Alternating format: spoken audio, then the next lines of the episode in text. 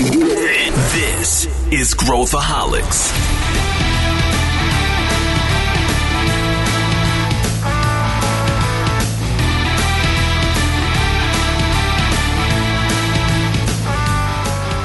Olá pessoal, bem-vindos a mais um podcast Growthaholics, o podcast da ACE. Eu sou Pedro Weingartner, eu sou o CEO da ACE e sou o seu host nesse episódio. E hoje a gente vai falar de um tema que é muito interessante, porque grande parte das pessoas hoje no mercado estão sendo metralhados pela concorrência. Será que estão mesmo? E quem que é essa concorrência? Hoje o nosso tema é: precisamos ter medo da concorrência?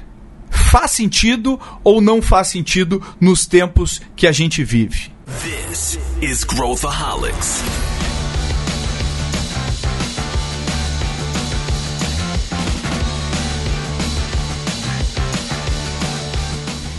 Estou aqui com os meus amigos Luiz Gustavo Lima, vulgo LG, Olá, Pedro Van Guerten, é um prazer enorme estar aqui novamente. e meu amigo Eric Hauschild. Pedro LG, legal estar aqui com vocês de novo. Gal, e hoje o tema é, um, é, é muito interessante, porque a maneira que a gente foi educado quando a gente fez faculdade, nós os mais antigos aqui dessa mesa, dois terços dela, fomos educados lendo eh, Porter e aprendendo que eu preciso me comparar sempre com a concorrência. eh, e que a gente deve ficar de olho na concorrência. Hoje o mercado brasileiro é basicamente obcecado pelo concorrente, não é obcecado pelo cliente, que a gente já falou isso em podcasts anteriores. Existe uma obsessão pela concorrência, aquele relatório da Nielsen ou da Kantar que chega na minha mesa e mostra que eu perdi meio ponto de market share, causa frisson no- nos corredores corporativos. As startups que eh, entram no mercado ficam preocupadas, será que o meu Será que o meu concorrente está fazendo isso ou aquilo? Será que o meu concorrente tem mais dinheiro que eu? E aí, a gente hoje vai debater sobre isso. Será que eu preciso ter medo ou não da concorrência? Esse é, o- esse é o nosso tema de hoje.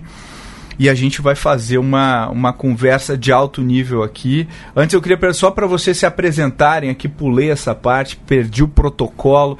LG, conta o que, que você faz na, na ACE, por favor. É, você perdeu o protocolo. Perdi o protocolo, mas a gente recupera. Aqui é assim, a gente recupera.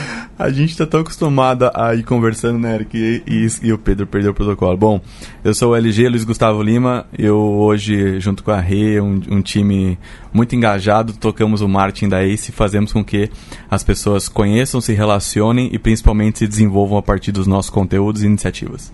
Muito bom. Eu sou o Eric Rausch, executivo do mercado corporativo, com passagem pela maior parte do tempo em, eh, na área de saúde, 20 anos aproximadamente.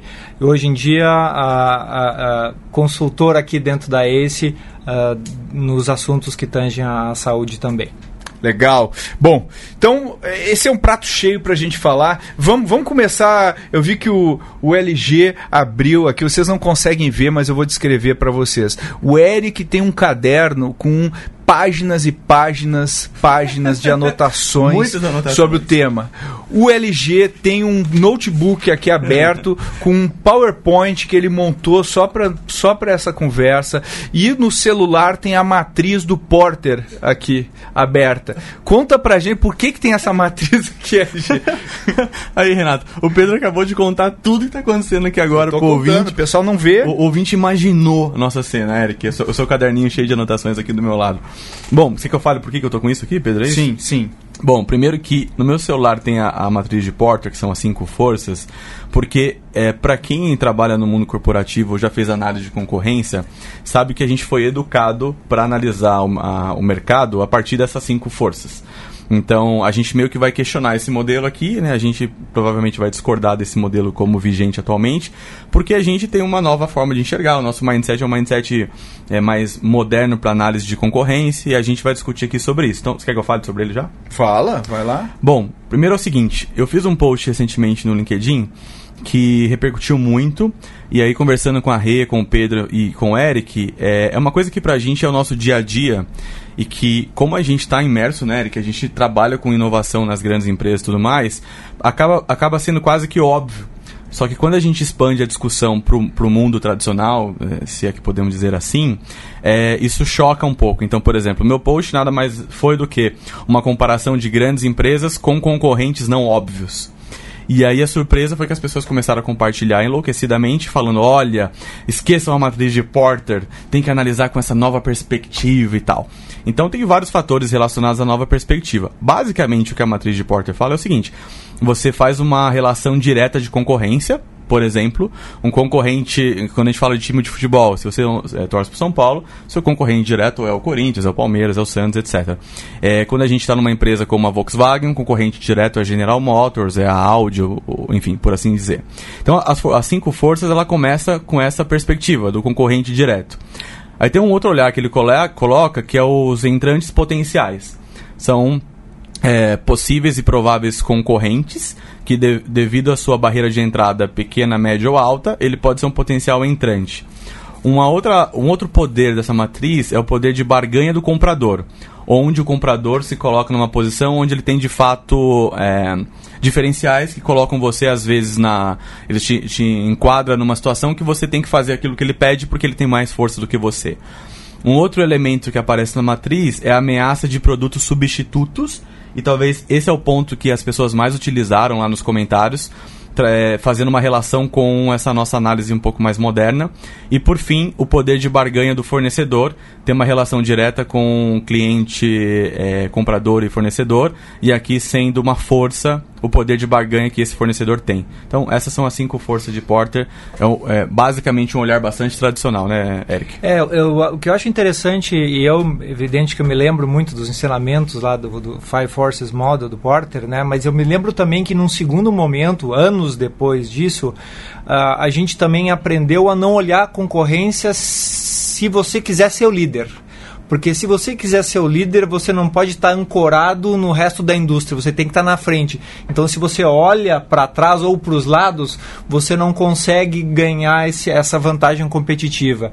Então, a gente vai falar sobre outras coisas hoje, mas isso seria, na minha concepção, alguma coisa intermediária, certo? Então, naquela época já se olhava, não, mas eu não posso, não, não posso mais ficar preso exclusivamente à minha concorrência, senão de alguma forma eu estou me restringindo. Isso aí. Certo? E o que nós vamos fazer, falar hoje é realmente como é que eu faço para me soltar uhum. uh, da, da, da, da, indústria da concorrência. Né? E, é. e é legal porque esse, essa matriz, até reforçando o que você disse, ela, foi, ela apareceu para o mundo em 1979, no artigo que o Michael Porter fez para Harvard, que chamava As Cinco Forças Competitivas que Moldam a Estratégia. Então, isso aqui meio que norteou a década de 80, né? E anos 90 também, até aparecer essas intermediárias, que é um olhar um pouco diferente já. É, eu acho interessante que a gente olha tudo isso é, e cabe aqui a gente falar um pouquinho do porquê que isso mudou. Eu acho que a primeira coisa, em, antes de falar sobre a mudança especificamente, por que, que isso mudou? Por que, que isso era verdade e não é mais? Por que, que a gente olha para as forças e, e, e fala, peraí, mas uh, o que está acontecendo é algo um pouco diferente, né? E a minha hipótese, daí eu queria conversar com vocês para ver se vocês concordam, ou se é um dos itens, né? É que os ciclos de inovação estão se encurtando. Então, quando o Porter idealizou isso, uma empresa uh, tinha uma inovação, ela surfava nessa inovação durante décadas, né? Às vezes tem empresas centenárias aí que, que, que surfaram em inovação. E hoje em dia os ciclos não permitem mais que eu surfe em cima de uma inovação durante décadas, ou seja, os ciclos encurtaram. E aí isso diretamente na ponta, né, quem puxa tudo isso é o consumidor, que o consumidor muda de opinião, muda toda a cadeia, né, essa, essa é a história do mundo dos negócios. Na ponta, o consumidor ele está bem menos fiel a produtos e serviços, né, ou seja, ele, ele migra rapidamente uh, ele está sendo exposto há várias outras formas de resolver o mesmo problema, daí a gente pode derivar para o job, job to be done, que antes, ou seja, tem gente explorando vários ângulos do problema. Então, uh, e hoje em dia ninguém mais está se restringindo, ou pelo menos os players novos, não estão mais se colocando na caixinha que a minha crítica ao olhar um relatório da Nielsen é, e achar que o meu market share é, é, X, quem disse que o tamanho do mercado é o que o relatório da Nielsen mostra? E, e, e, e quem disse que esse é o recorte que eu deveria olhar para tomar uma decisão? Então, eu acho que essas coisas somadas fazem com que uh, não seja tão produtivo olhar para a concorrência, pelo menos não do jeito que a gente está acostumado a olhar para a concorrência. É, faz sentido isso para vocês? O que que, que eu estou viajando? Não acho que faz, Pedro. Uh, quando você quando você vem vem olhando a trajetória das empresas e, e, e você usou o termo inovação, uh, os ganhos que as empresas vinham auferindo com os seus seus projetos uh, de inovação uh, vinham sendo marginais, certo? Você não, você não conseguia uh, um ganho exponencial ou mesmo uma disrupção no mercado uh, baseado somente nas, nas olhando o seu, o seu microcosmos, né? E olhando tradicionalmente o que, que a sua indústria vinha fazendo, o que, que seus concorrentes vinham fazendo. Então, eu acho que houve um entendimento e a partir de várias experiências uh, bem-sucedidas de empresas que entraram uh, com inovação disruptiva, que um outro olhar era necessário para você auferir ganhos uhum. exponenciais. Uhum. Uh, você fazer uma extensão de linha ou um sabor novo ou uma embalagem nova com menores quantidades, isso, apesar de muitas vezes gerar ganhos uh, extras para as empresas, já não eram mais suficientes para manter elas competitivas e levar elas para o próximo nível. É, um, um, exemplo bom disso, até pegando o gancho da extensão de linha, é uma Disney, por exemplo, com os Vingadores, que não é nada mais do que uma extensão gigantesca de linha. Né? É uma, uma saga que os caras estão criando há décadas, do, quase duas décadas, né? De, de, de um herói atrás do outro e tal. Só que tem um limite para Disney. Então ela, ela, ela é forçada a pensar agora em distribuição, porque o concorrente dela não é o outro filme que está passando no cinema concorrendo com os Vingadores, não é o filme da DC.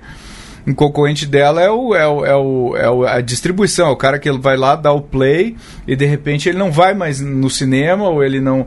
E aí ela tem canal criar o Disney Plus para de fato concorrer com esses caras aí. E aí quem que é o concorrente dela? É o outro estúdio, ou é a Netflix, ou é todo mundo. E aí o, o ambiente competitivo se torna muito mais complexo e difuso. A indústria de entretenimento, que ele estava citando Fortnite. Fortnite não é um não é um filme por assim dizer, mas ele ele está concorrendo na mesma na mesma categoria de entretenimento. Uh, e, esse, e esses caras estão começando a dominar o que? Os canais de distribuição, porque eles estão hoje em todas as casas do mundo inteiro uh, uh, com uma multiplicação, com uma taxa de multiplicação absurda. Exato. E eles geram merchandise, e aí vai competir pela, na loja, eu vou comprar um Buzz Lightyear ou o bonequinho do Fortnite. E aí começa... A cadeia e, toda. E essas franquias né, de jogos, por exemplo, elas têm uma longevidade maior do que se a gente for pegar um, uma franquia de cinema, né? Muitas vezes pega jogos, League of Legends tem mais de 10 anos já no mercado e a gente achava que jogo era lança, lançava, tinha o hype e baixava. Então o jogo Candy Crush tem, tem 10 anos. Então é, é, essas, uh, essas categorizações estão muito mais complexas da gente fazer e, e não dá mais para a gente entender o concorrente como a gente entendia antes. E daí vem, aproveitando esse ponto, o, o presidente da, da Netflix, no, no relatório para investidores, apontar lá que, que é, esse, esse, esse movimento da Disney, ele acompanha, sabe o que está acontecendo, ele sabe para onde a Amazon está indo, e a HBO, mas o que tira o sono dele de fato é o que o Eric acabou de dizer, né? O Fortnite. E, eu, e, e aí eu estava lendo o relatório oficial é, os, os investidores não entenderam quando ele disse isso, porque eles não estão acostumados a olhar dessa forma. Para eles é, é, uma análise óbvia. Netflix é, disruptou o mercado de locadoras, né? Então a Blockbuster ela, ela fez a disrupção. Então, teoricamente, ela deveria se preocupar com concorrentes de streaming. E, e não é verdade, não é o que a gente está vendo, né? A gente está vendo eles preocupados com Fortnite, que tem mais de 100 milhões de usuários no É. mundo todo, dedicando tempo pro jogo. É, e os jovens hoje eles estão, né? Quando a gente chega em casa lá, hoje uma pessoa da nossa idade aí vai lá e liga a TV, né? Eles pegam um jovem, mais, mais jovem, é, game first. Ele liga o jogo, ele não liga. E o jogo ele está indo migrando a parte social para dentro do jogo, ele está interagindo com os amigos dentro É do um- jogo. é um né? lifestyle. É um lifestyle. E é um Então, modelo de receita recorrente e é um também. modelo de receita recorrente. Modelo, olha que interessante isso, porque além de ser modelo de receita, ser um game first, etc., isso muda a vida dele de forma que ele cons- passa a consumir coisas relacionadas àquele universo, né? Disso surge uma indústria que a gente não estava olhando tanto quanto a gente olhava para outras indústrias, que é o esports. Então, o esports, além de ter times profissionais de adolescentes e jovens que ganham, são patrocinados para treinar, para ser um atleta do, do esporte, mas também gera uma indústria de consumistas, né, de consumidores daquele estilo de vida, É. daquele universo do jogo. E desde streaming para transmitir live, tipo Twitch, o jogo do cara, até ginásios ao vivo eh, fazendo um campeonato. Então, assim, é- são mercados que a gente, que a gente vê surgindo do dia para noite e a gente não sabe para onde está indo a grana. Né? Porque na verdade no final do dia o, o- a grana é- não, não aumenta, né? Ou seja, o dinheiro que a pessoa tem para gastar com entretenimento é, não aumenta. Ou se aumentar não é nada muito relevante. Portanto, a gente briga pelo mesmo bolso. E se o cara vai no campeonato de esportes, assina o jogo e tal, ele não gasta com, com outra, com cinema, etc. Então, quem que é concorrente de quem? É. Mas é legal. Em relação a. bom, a gente. Eu tava pensando aqui agora, eu falei, cara, toda vez que eu venho pra esse podcast, eu saio daqui muito melhor que quando eu cheguei, porque a gente começa a discutir e aprende coisas um com o outro. Mas uma coisa que me ocorreu agora é o seguinte. É, a gente está com uma, uma discussão aqui sobre a análise de concorrência. Quando você fala do que a gente acabou de dizer de, de Disney, de Fortnite, de Netflix, são todos negócios que estão com uma abordagem, uma proposta muito nova, muito moderna, né? Óbvio que a Disney, se a gente ampliar, ela vem de um modelo tradicional para um modelo mais moderno. É, a Netflix, ela teve uma transição, mas ela é muito mais moderna. O Fortnite é quase todo moderno. O taxista, de quando eu estava vindo para cá, me falou que o filho dele não topa jogar com ele nenhum jogo do PlayStation ou de qualquer outro jogo. Ele só quer jogar League of Legends, Fortnite, etc. Então já é uma transição também do mindset do jogador. A expectativa do- dos gráficos, do, do que o jogo oferece, já, já é diferente para quem tá, né? E a associação que eu estou fazendo aqui é a seguinte: quando você pergunta por que será que essa análise mudou, para mim sempre tem, eu gosto de trazer um olhar de que o contexto de mundo é outro. A gente viveu muito, especialmente a indústria. O, o Eric, depois, se ele quiser aprofundar mais, mas ele liderou unidade de negócio, ele liderou eh, de grande empresa, né? Então ele, ele lidou com isso no dia a dia. Mas, para mim, o Jack Welch sempre foi uma referência. A General Electric sempre foi uma referência. Eu li o Jack definitivo quando eu estava na faculdade.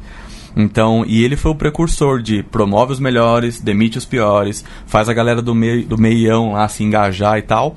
E a General Electric, para mim, foi sempre um exemplo de como analisar a concorrência, se portar no mercado. Ela foi desde óleo e gás até indústria pesada e tal. Hoje, a General Electric não tem mais a relevância que ela teve nos anos 80 e os anos 90. Na minha opinião, ela não soube ter esse olhar que a gente está discutindo aqui. É verdade, é verdade. Não, sem dúvida. Quando você, quando você vê um, um conglomerado gigante como ficou a, a, GE e, e hoje em dia você vê outras, outras é, é, é, brigas né, no mercado, por exemplo, uma IBM, uma Microsoft tentando, tentando catch up com toda a inovação e, e, e todas, as, e todas as possibilidades que, que, que players menores têm mais flexibilidade e estão tão, tão, tão chegando nisso. Então, quando você, quando você olha ah, que tipo de concorrência você tem que, você tem que olhar, ah, e, e nós aqui t- estávamos olhando, ah, precisamos ter medo da concorrência, eu diria que da concorrência a gente precisa ter medo. Só que hoje em dia nós temos que ter muito mais medo da aquela concorrência que ela não é tradicional, que a gente não está enxergando, porque ela está ancorada em, em, em, em, no que o Pedro falou, no job to be done, na, na, no progresso do cliente, naquilo que o cliente, é, o, o que as pessoas aspiram ou anseiam. E não importa o produto, certo? Não, não importa a necessidade, importa muito mais a, o struggle, né? a dor daquele cliente. É isso que você quer, isso que você quer endereçar. Acho que eu pulei um pouco a, a, a, mas, a o gancho aqui, mas. Mas é legal o que tu falou, Eric. É, vamos, vamos recuperar o conceito job to be done, só para quem não, não, não se lembra. Você pega, pega, pega o ensejo aí, já que, já que você está com a mão na massa. É, na verdade, o, o, job to be done, ele, ele, um esboço dele nasceu lá em 2005 no livro do, do, do, do Ulrich, né? Uh, lá no What Customers Want. Ele nem tinha cunhado esse termo ainda, certo? E aí. Uh, isso veio amadurecendo, entrou em discussões, inclusive, com o próprio Christensen, né? E o Christensen achou que ia be done, então era uma coisa uh, que fazia sentido ele mesmo incorporar na, na, na, na, na metodologia dele.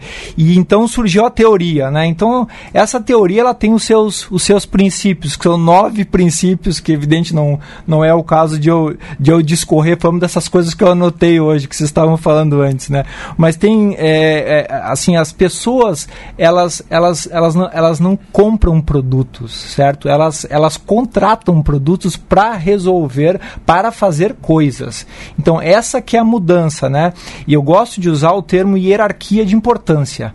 Então, assim, o, o, o job to be done, ele está acima numa hierarquia de importância do que um produto, certo? Porque você pode ter vários produtos ou várias formas para atender um job to be done, certo? Ou seja, você tem algo a ser feito que não necessariamente apenas um produto faz. E... Vários produtos podem fazer Exatamente. Aquilo. Nesse sentido, você está invertendo a lógica de concorrência. É isso. Exatamente. Exemplo, consegue dar um exemplo?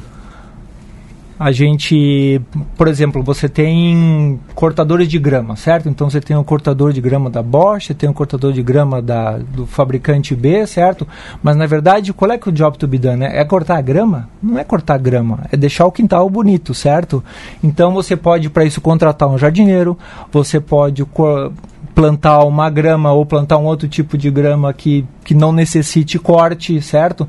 Então é muito. Uh, é, eu gosto do termo hierarquia, né? A hierarquia é deixar o quintal bonito, certo? É o, o cortador de grama é um produto que ajuda a uma das várias formas de você poder deixar o quintal bonito, então, certo? Então a gente poderia falar assim que o objetivo fim a pessoa define e o produto ele é o meio para atingir aquele objetivo. Exato, Deveria exato. ser isso. E esse é um conceito que vale a pena a gente forçar mesmo, porque sempre as pessoas quando aprendem, elas dão esse feedback pra gente. Como é mind blowing, né? Como ele abre a mente quando eu aprendo a enxergar, olhar o mercado, análise de concorrência, o meu produto ou serviço com a perspectiva do job to be done, né? É, lá nas aulas na SPM eu costumo usar o exemplo do, do quadro, que ele é bem didático, que a nossa é, olhar trivial, se pegar uma empresa tradicional como a Bosch, por exemplo, que tem furadeira, a furadeira ela tem, certamente nas análises que o Pedro estava dizendo aqui de market share, é, os concorrentes triviais, né, Pedro? Então, eu não sou um cara super usuário de, de furadeira, mas tem a Black Decker, Valita, que, que competem diretamente com ela, né? Então, é bem provável, eu diria que quase 100% de certeza, que o gerente da categoria furadeiras domésticas compara o faturamento dele com um dos concorrentes. Esse é o trivial. E aí, no, no sentido do que você está dizendo aqui, Eric, o exemplo na SPM é assim. Quero colocar um quadro na parede eu tenho a opção sempre de furar essa parede com uma furadeira, colocar a buchinha e prender. Mas eu também posso ir no multicoisas e escolher alguma coisa daquela loja para pendurar o quadro. Eu também posso comprar uma fita adesiva, adesiva dupla face da 3M, da 3M. e pendurar o quadro. Então, só aqui já são dois exemplos para quem está ouvindo a gente de como a perspectiva do Job to be done coloca você num outro prisma, num é. outro olhar. Quer ver um exemplo interessante? Eu estava lendo semana passada sobre a música e sobre o mercado de música. O mercado de música, não sei se você sabe, mas ele encolheu o bolo total do mercado de música encolheu como, um todo, né? Tanto que os artistas estão ganhando mais dinheiro agora com shows e tal. Há muitos anos isso já acontece, mas hoje mais do que, né? Quando o Rolling Stones lançava um disco era era a, a turnê era para promover o disco, hoje a turnê é para ganhar o dinheiro e o disco é para promover a turnê. Mas o interessante é que o streaming aumentou e, obviamente, a receita do streaming ela não é a mesma da receita do, do, do que eles tinham antes. Então o bolo caiu. Mas ó, olha que dá interessante. Pela primeira vez na, na, na, na, nos últimos anos, né? Já foi, mas agora o, a venda de vinil superou a venda de CD. Né? Hoje a gente compra mais vinil do que CD. É óbvio que os dois são, são marginais comparado ao bolo do streaming que só cresce ano após ano. O que, que eu quero dizer com isso? Ah, porra, mas o vinil, o que, que tem a ver o vinil com. É, não, é outro job. Então, se a gente olhar o mercado da música e somar tudo, a gente, ah, música. Então, vinil concorre com streaming? Não. Porque, embora eles estejam na mesma categoria de áudio para. O vinil, ele, ele, ele significa outra coisa para o cara que compra. Outro job. Ele é outro job, ele quer ser cool, ele está querendo voltar um pouco para as origens e tudo mais. E o CD ficou um pouco no meio do caminho. Ele é tecnológico, mas nem tanto quanto um streaming, né? E, e, e ele não tem essa nostalgia a e a né? experiência tátil do vinil. vinil. Então, olha que interessante como o job uh, vai alterando com o tempo, e eu vejo muita gente hoje, né, o pessoal mais hipster aí comprando vinil e botando em casa e curtindo o som do vinil porque é outro job, não é o job. Se eu quiser o som rápido com qualidade, eu boto, é no, boto no Spotify. Né? Perfeito, perfeito. Legal. Então acho que dá pra, dá pra também abordar aqui, Pedro, ver se faz sentido a gente, para quem tá ouvindo a gente não tá super acostumado. A gente, quando analisa o job to be done, a gente co consegue colocar em três perspectivas, né, Eric? O job funcional, uhum. o pessoal, o social e o resultado esperado.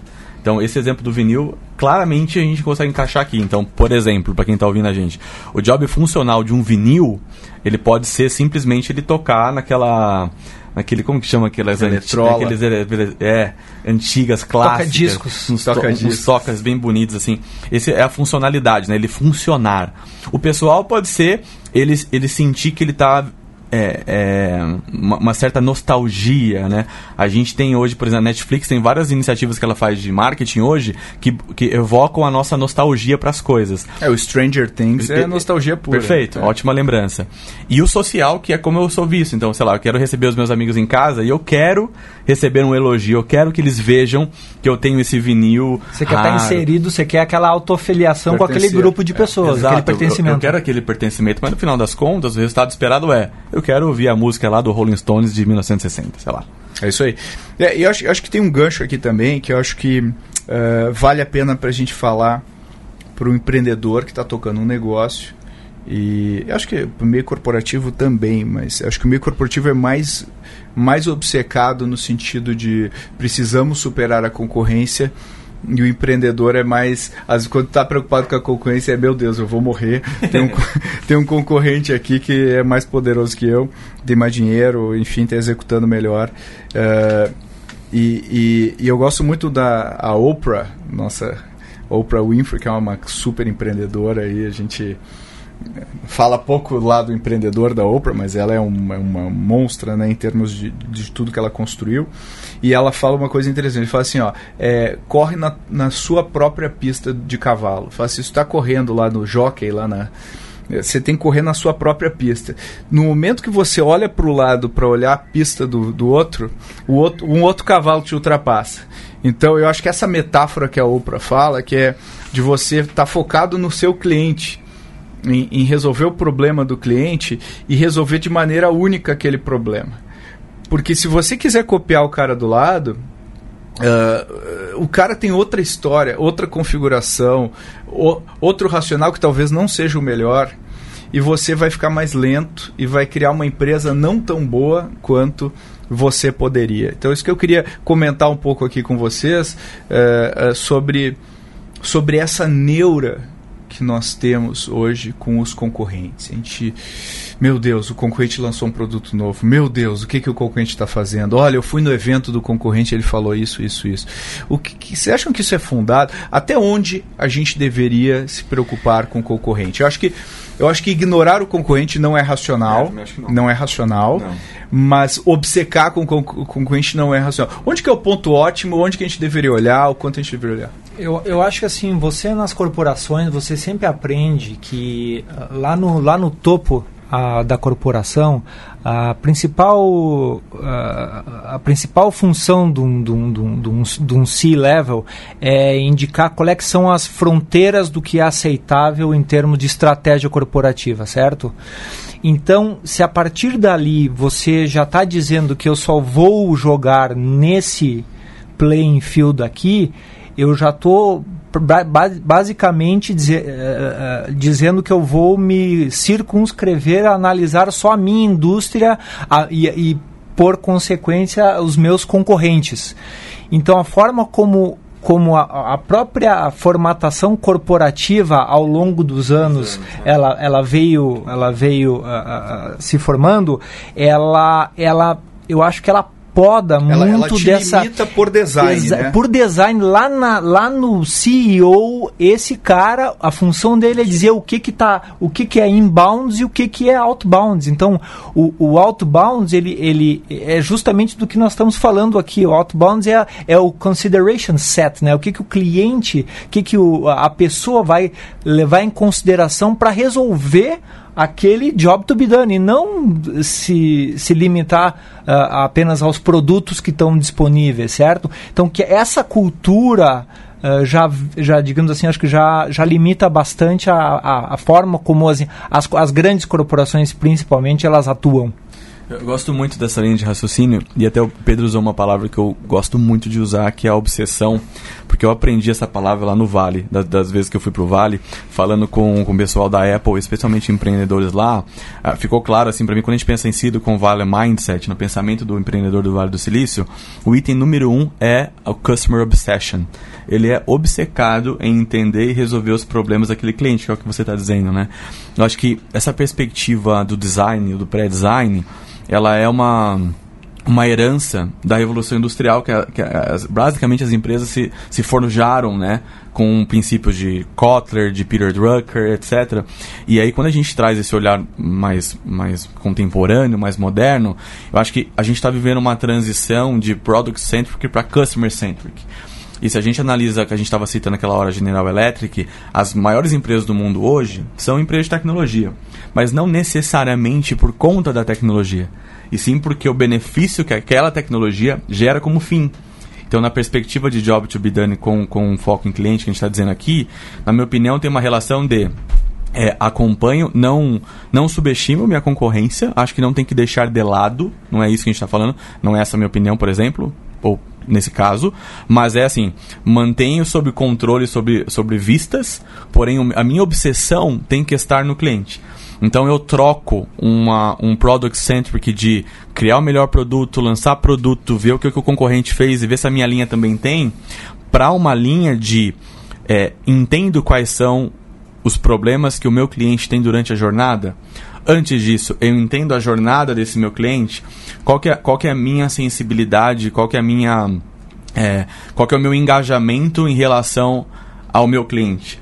E aí pode parecer loucura, mas você que está ouvindo a gente de alguma maneira vai, vai é, despertar para isso. Seja onde você trabalha, seja alguma pessoa próxima a você, pergunta para ela qual foi a última vez que você ou o seu gerente, o seu diretor foi falar com um cliente de vocês na vida real. Acho que ninguém vai. Pelo menos essa tem sido a minha experiência. Tanto nas aulas na SPM quanto com alguns clientes nossos, potenciais clientes. As pessoas falam, eu quero, mas eu não sinto que eu tenho essa liberdade. Nossa, mas você vai falar com o nosso cliente? Como assim? Ou, ou, simplesmente no mundo corporativo hoje as demandas internas que você tem são tão grandes, tão uhum. absurdas que sobra pouquíssimo tempo na agenda para você dedicar, sair né? do escritório. É. São reuniões internas infindáveis, relatórios infindáveis, quando na verdade quem, quem dá quem todo o subsídio para você é, saber para que lado você tem que ir, as capacidades que você precisa desenvolver dentro da companhia, você não está falando com essa não pessoa. Tá. E, e, esses dias eu estava com, com um time de liderança de uma multinacional aqui e aí eu coloquei no slide assim, ó. Vocês precisam desenvolver a mentalidade de customer centric. Eu coloquei entre, entre parênteses assim, de verdade. E eles gostaram do de verdade, porque eles falam, se vocês perguntarem pro nosso presidente, pro nossos VPs, eles vão falar, claro que a gente é orientado pro cliente, é óbvio, óbvio. que a gente é. Que, quem na vida fala, não, aqui na é. empresa nós somos, não, não ligamos para o cliente, a gente quer focar realmente no produto. Ninguém vai falar isso em sã consciência. A questão está no que as pessoas fazem, não no que as pessoas dizem, né? Então, que, que você faz? O quanto você toma decisões baseado no cliente? Se é que você perde dinheiro às vezes por causa do cliente, eu, eu acho que esse tipo de coisa mais extrema talvez ajude o cara a, a, a pensar sobre isso. Eu acho que no mundo que a gente está vivendo hoje, uh, e eu costumo falar isso muito na, na, minha palestra, quando eu palestra, é o único seguro que a gente tem é o cliente. No meio da inovação, no meio da, da, da de tanta coisa acontecendo, a, a única certeza que a gente tem é que o cliente vai continuar lá e ele está insatisfeito eternamente e a gente tem que resolver esse problema dele. Então, enquanto todas as variáveis estão mudando, o canal está mudando, a variável cliente está lá ainda. Então, quando a gente está preocupado com o concorrente, eu estou, na verdade, é, é, e eu estou preocupado a ponto de mudar uma estratégia é, fundamental minha por causa disso, eu acho que eu tenho que pensar muito sobre isso. E talvez. E, e aí hoje a gente está vivendo uma, numa era pós-benchmark. Né? Que benchmark eu vou seguir? Nossa, ótimo exemplo. Né? Eu vou seguir o, o benchmark do Uber. Mas o Uber não dá dinheiro. Então será que o Uber é o cara que eu deveria seguir? Não, mas por outro lado, o Uber conseguiu criar um mercado novo que não tinha e então ele tem coisas que eu poderia seguir. Então fica muito difícil, deu porque até pouco tempo atrás eu tinha um, um, uma lista de, de caras que eu poderia seguir, ou etc. Ah, padrão de excelência de atendimento é a Disney. Padrão de não sei o que é o cara tal. Hoje em dia, quem que é padrão do que aqui? Né? E, quem, e, e, essa complexidade que a gente não vê. E aí o, o que eu acho que acontece um processo mental de super simplificação do que está acontecendo e tentar trazer as coisas para o universo conhecido. E ao fazer isso, eu, eu elimino variáveis que, na verdade, são as variáveis fundamentais. E eu, eu passo a olhar variáveis que não são mais tão importantes. É uma eu acho que é um paradoxo que a gente está vivendo hoje em termos de, de como a gente lida com as coisas, né? É, porque a gente tem uma tendência natural, até cognitiva, de buscar a nossa zona de conforto, né? Eu aprendi a fazer assim, eu me dou bem fazendo assim, estou acostumado a fazendo isso. E o que você está me dizendo é que as regras do jogo mudaram, ninguém me avisou, tá aparecendo gente tudo quanto é lado competindo, me atacando. A gente viu isso na East Innovation Survey deste ano, a nossa pesquisa de inovação com executivos, que 70% dos executivos brasileiros afirmam que estão sendo atacados. Mas é isso, ninguém me avisou que eu seria atacado. eu estava aqui acompanhando meu concorrente. A questão é que agora eu não sei de onde está vindo mais o tiroteio, né? Estou no meio dele. Eu acho que o ponto, o, o ponto de você olhar a, a inovação uh, de uma forma de uma forma mais pragmática, né? O, eu acho que o job, do, o job to be done ele empresta uma uma, uma maior uh, uh, exatidão, precisão, justamente no processo de inovação, certo? No momento Isso. que você, no momento que você olha uh, o, o, o teu cliente, uh, a pessoa no, no setting dela, tendo fazer o que ela precisa fazer uh, e você faz as perguntas certas, você, você certamente você está ajudando a tornar aquela inovação mais é, é, predizível, né? Uh, mais, mais, mais, pre, mais, né? preditiva, mais preditiva, né? É. Exatamente. Então você tira muito. Então a inovação que parece uma coisa muito subjetiva e muito intangível, no momento que você usa uma ferramenta que nem o Job to be Done, você consegue aterrizar ela, uh, porque você consegue. Uh, descobrir realmente que necessidades são essas, né? Uhum. E, e, a partir daí você torna a, a, a inovação mais preditiva e, e, mesmo, né? Você que você que gosta de marketing, né? Os esforços de marketing também vão ser mais efetivos, né? Mais efetivos e mais inteligentes, né? Exato. Agora você tocou num ponto só para complementar esse que eu achei fantástico isso. Eu lembrei de uma coisa. É tudo que você falou é lindo, mas ele demanda da gente uma execução inteligente também e você disse uma coisa que é a, a pesquisa, né? O, o bate-papo com o seu cliente e tal.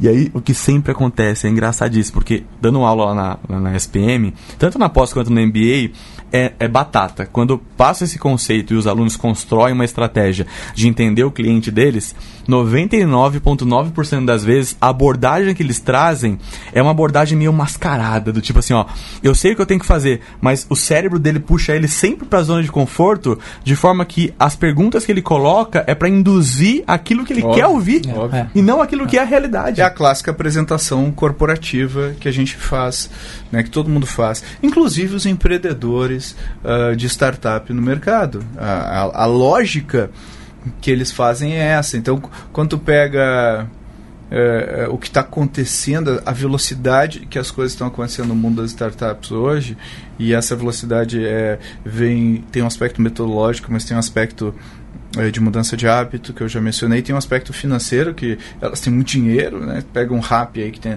tem um bilhão de dólares, agora acho que tem menos, é, se eu, se eu usar como parâmetro o número de créditos que o rap me dá todo dia via SMS, acho que eles têm bem menos do que um bilhão de dólares hoje. Mas, mas o fato é, o, o, esses caras estão pegando um, um, mercado que não existia, a, a, modelo Uber, assim, estão fazendo a gente mudar o nosso hábito de consumo. E o que, que e, e aí a, o que a gente não pensa às vezes é uma inovação aqui, que eu sempre falo isso, uma inovação aqui ramifica para várias outras inovações lá, né? Então, a partir do momento que eu crio o iFood, né, que eu crio o iFood, eu, Pedro, posso criar um restaurante sem ter lugar para sentar, uh, porque eu posso só ter a cozinha, porque o meu cliente vem do iFood, do Rap e tudo mais. Então, quem que é meu concorrente? É o restaurante que está na mesma quadra ou passa a ser uma região inteira e, e, e aí entra várias outras variáveis que a gente não está considerando quando a gente quando a gente pensa em concorrente. Então, eu acho que se eu for pensar em todas as variáveis de concorrência que eu tenho, eu vou ficar louco. Vai ficar louco. Eu vou ficar é louco. muita coisa. Então, em vez de pensar nisso, é, que, que, que não é saudável, eu acho que não é saudável, é pensar o contrário, gastar toda a minha energia olhando o meu job, olhando o cliente que eu quero atender e pensando como que eu posso atender ele muito melhor. Né? Uma vez eu, eu, eu, eu lá na Singularity eu estava falando com o com o Pascal Finetti, e ele falou uma coisa muito interessante que, que, que em vez de a gente pensar como que eu resolvo esse problema, como que eu melhoro a vida do meu cliente, é, se eu pensar como que eu elimino completamente esse problema do meu cliente, eu vou ter um outro nível de coisas que eu, que eu preciso fazer. E quanto mais eu tiver no nível de eliminar os problemas, mais valiosa vai ser a minha empresa, o meu negócio, caso é, consequentemente é, baseado nisso. Então acho que o momento que a gente vive é o momento de da gente dar esses saltos e fazer. Acho que o que o Eric falou é muito legal de, de, de porra, Eric inova. Porra, o Eric, o que, que, que eu preciso fazer? que eu faço? Sai correndo e. Não, Eric, tá aqui o job, a gente precisa fazer melhor do que a gente faz hoje é. o job para esse cliente. Então o Eric vai olhar para aquilo ali e falar, legal, como é que ele resolve hoje? Legal. Quais são as opções que ele tem? Bacana. Ok, então eu vou fazer isso aqui, vou testar isso aqui.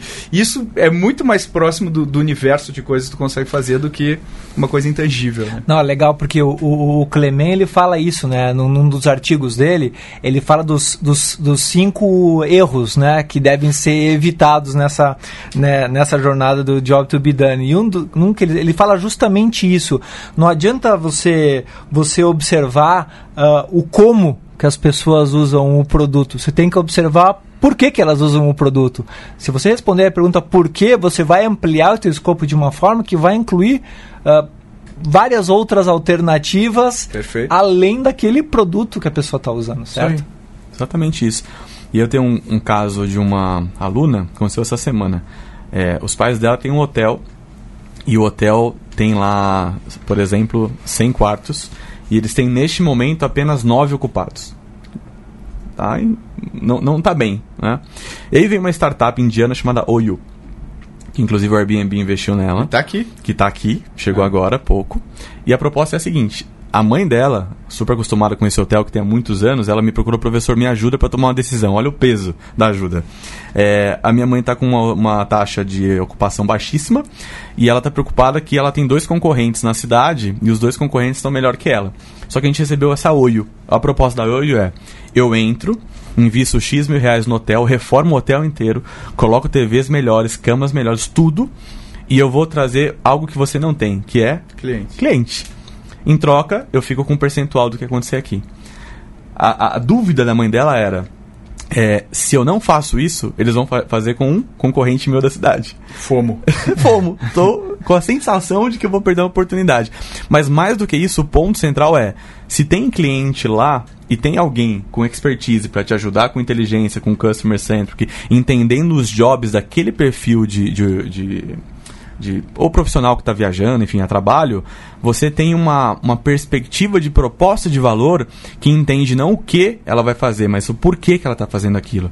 Então, essa, essa abordagem, na minha opinião, enfim, tendo é, trabalhando com isso todos os dias, tendo o Eric aqui perto que viveu isso na prática, ela é uma mudança de mindset, né, Eric? Você precisa se. Você usou uma expressão boa no início que é: estou aprendendo a aprender de novo, estudando coisas novas e acho que quando a gente se abre para essa nova perspectiva, a gente consegue, como profissionais, se atualizar e seguir em frente de uma maneira mais inteligente, né? É, a gente tem, a gente vem construindo ao longo da vida várias conexões neurais que nos levam sempre uh, para o mesmo lugar, mesmo certo? Lugar. Quer dizer, os neurônios eles sempre uh, uh, buscam quentinho. Eles, eles sempre eles chamam de firing, né? Eles eles fire do mesmo jeito toda hora.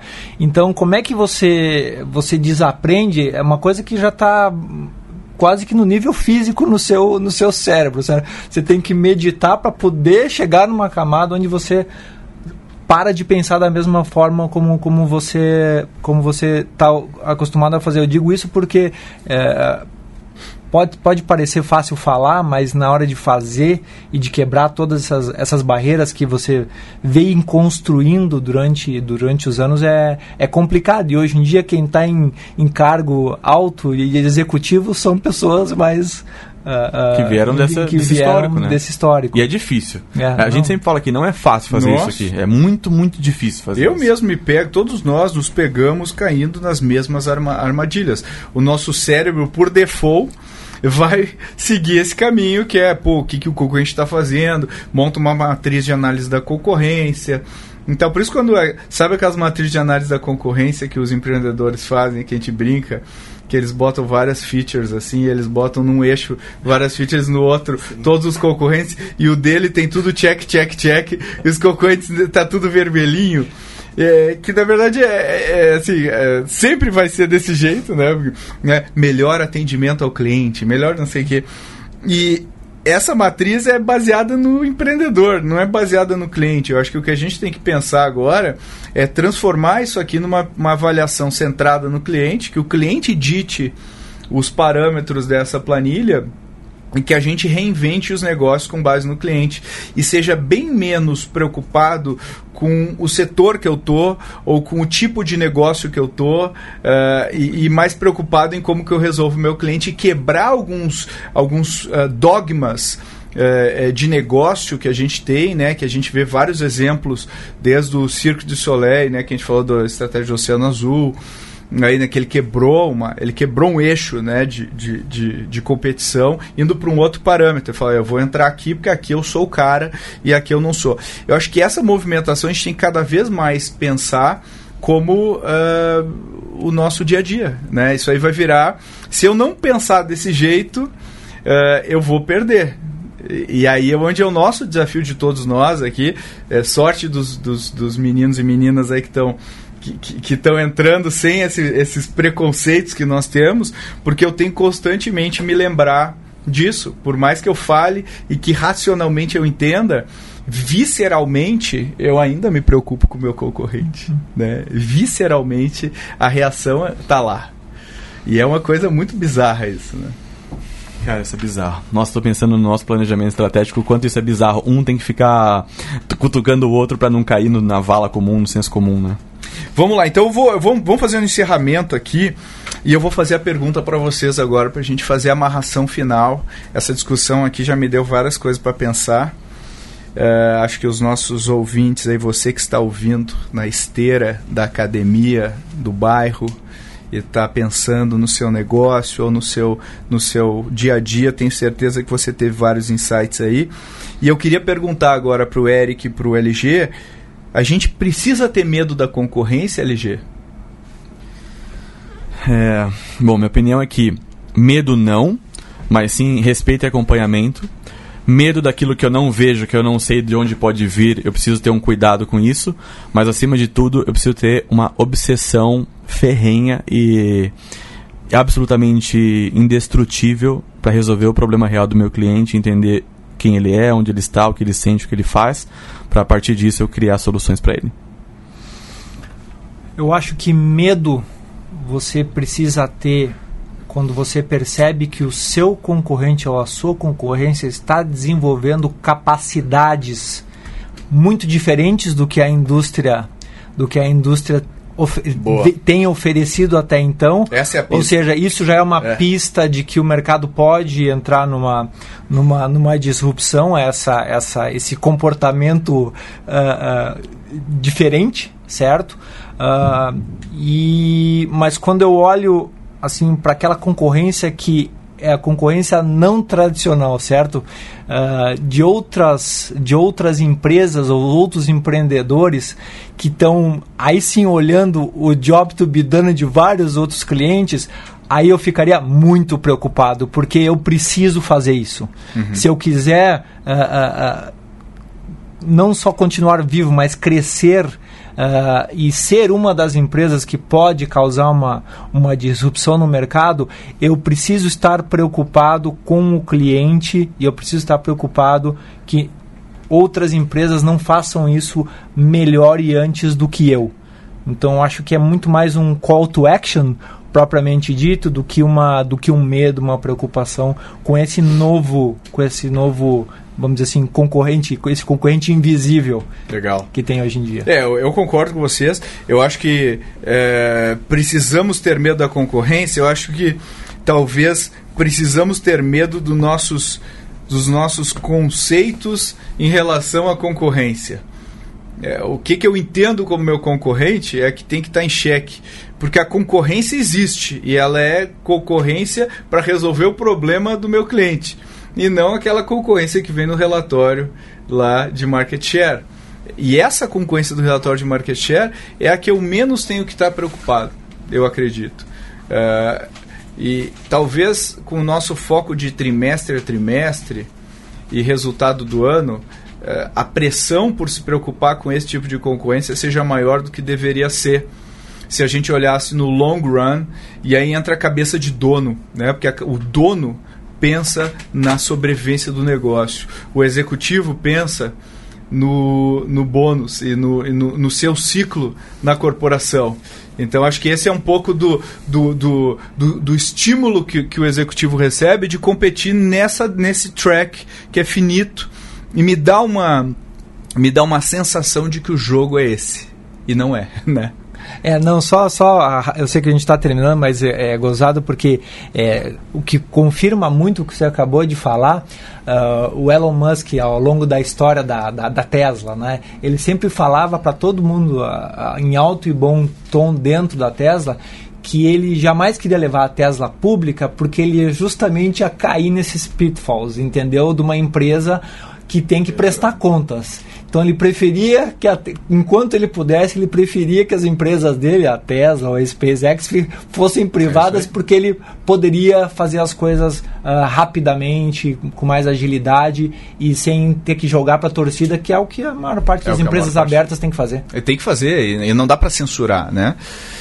Então, gente, muita informação, muita coisa legal e a gente falou hoje sobre se a gente precisa temer ou não a concorrência com os nossos convidados, E- LG e Eric. Obrigado pela participação de vocês. Valeu! Valeu, obrigado Pedro. Obrigado, Eric. E a gente vai se despedindo aqui em mais esse episódio do Growthaholics. Obrigado pela audiência de você. Se você gostou, se você gosta do Growthaholics, é muito importante para a gente que você ajude a divulgar. Compartilhe nas mídias sociais, compartilhe com seus amigos, amigas, colegas de trabalho. É, é muito importante que mais gente conheça eh, eh, esses conceitos que a gente está trabalhando aqui, eh, porque é uma coisa que o mercado hoje, na sua grande maioria, não sabe. Então compartilhe. Se você ainda não assina, assine a Growthaholics, que é o nosso newsletter. A gente manda toda quinta-feira, sai junto com um episódio novo do, do podcast e você vai ter a, a, a possibilidade de ver todas as notícias que estão acontecendo naquela semana eh, em inovação, tanto aqui quanto fora do país. Eh, a gente faz com bastante carinho para vocês e não deixe de de co- comentar também né, na- nas mídias sociais. Comente. Fale o que você acha, sugira pautas, a gente está sempre ouvindo e a gente gosta muito de receber notícias suas. Valeu e até a próxima edição do Growthaholics. This is Growthaholics.